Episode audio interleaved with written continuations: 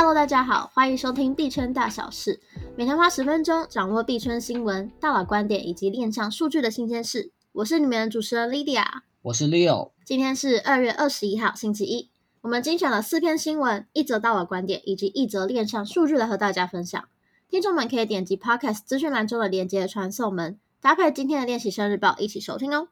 那马上进入今天的第一则新闻。NFT 篮球项目无聊猿陷入抄袭风波，它的子系列 BAKC 的商标被爆出和绘画教学网站的作品重合度非常高。对此，项目方 Yuga Labs 创办人表示，是外部设计师的问题，将会迅速的撤换。近日啊，NFT 艺术家 Colombo 就发推表示，他比对了绘画教学网站 Easy Drawing Guides 二零二一年四月的一个野狼骷髅头教学影片。并且指出这个作品与 BAKC 的商标几乎如出一辙。然而，BAKC 是在二零二一年的六月推出的，不禁就让人怀疑 Yuga Labs 有侵害智慧财产权的嫌疑。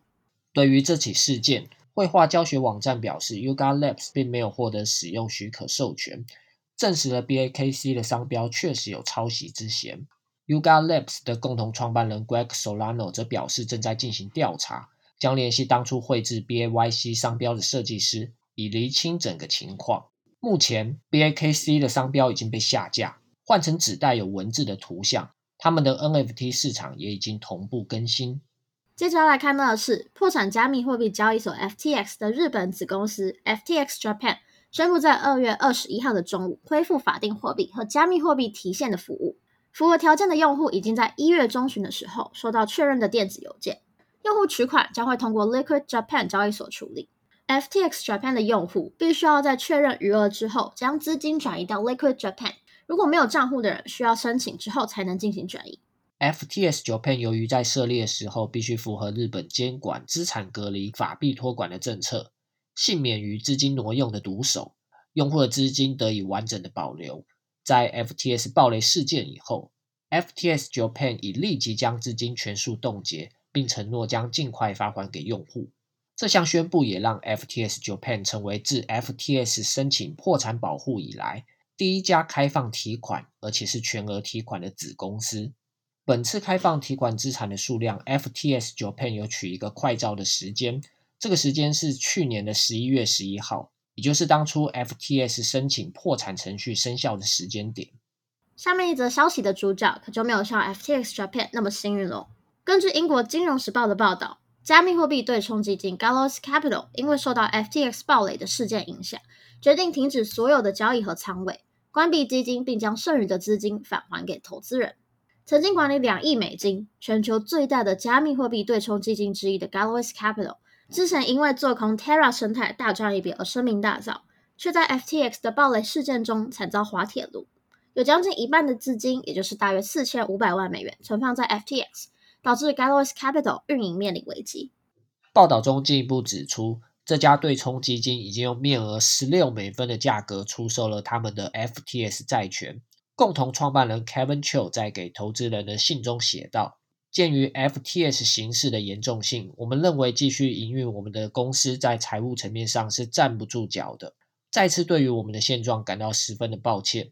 此外，Kevin Chou 也表示。从去年 Terra 生态崩盘到三箭资本的信贷危机，再到 FTS Alameda Research 的暴雷，这整个悲惨的事件无疑让加密货币市场大幅倒退。尽管如此，他仍然对加密货币的长期未来充满信心。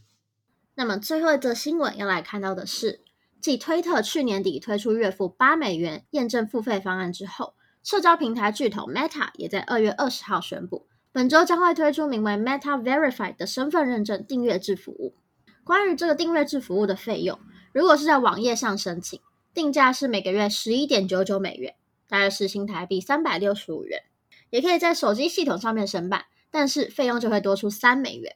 iOS、Android 手机版的 Meta Verified 订阅费用是十四点九九美元，大约是新台币四百五十六元。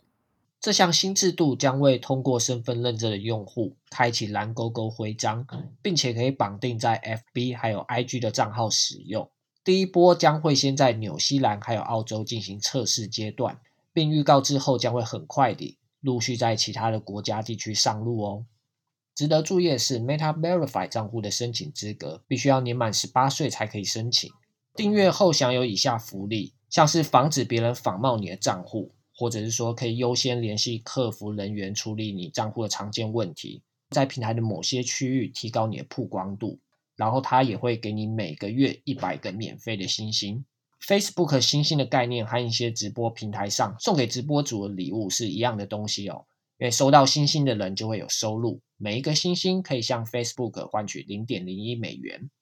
而今天的币圈大佬观点要为大家带来的是，Gemini 的联合创办人 Cameron Winklevoss 在推特上面表示，下一个加密货币牛市将会来自于东方。他说：“这提醒了我们要保持谦虚，加密货币一直都是全球性的资产，而西方事实上是美国，它只会有两个选择：一是接受加密货币，二或者是被世界抛在后头。这股浪潮无法停止。”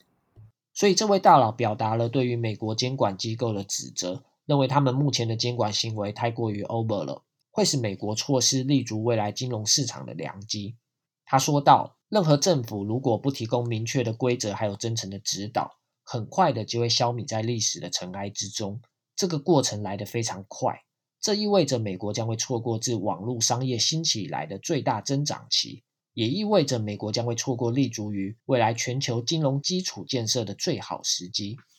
最后则是今天的链上数据分析。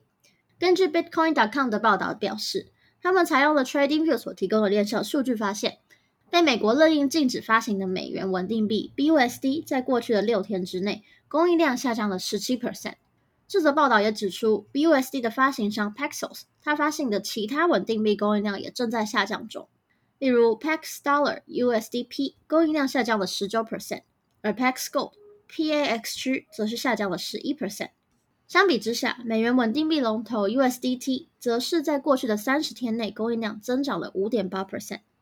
BUSD 的供应量下降十七 percent，表示这些代币被赎回成美金。这十七 percent 大约是将近二十九亿的美元稳定币退出了加密货币市场。不过，最近市场走势还蛮好的。但 BUSD 却一直被赎回提领哦，这反映了可能还是有许多人对于发行商 Paxos 存在着一些疑虑，而且这些负面情绪似乎也蔓延波及到 Paxos 旗下另外两款金融商品上，而这两款商品是没有被监管机关勒令停止发行的。OK，那么我们今天的币圈大小事节目就到这边啦。除了以上提过的新闻，今天的练习生日报还有提到了。香港证监会说，六月推行新的交易所牌照制度，到时候可能会开放散户买卖加密货币。另一则消息指出，NFT 数据追踪平台 NFT Scan 推出了一个新产品，这个产品是一个一站式管理 NFT 资产的服务。大家可以点击资讯栏的练习生 Training 的网站连接，观看其他精彩新闻、观点及数据。如果对节目有任何想法，都欢迎在 Apple Podcast 评论区留言，也别忘了给我们五星好评，或是进入资讯栏的 Discord 还有 Line 社群，和大家一起即时互动哦。我是主持人 Leo，我是 Lydia，我们明天见，拜拜，拜拜。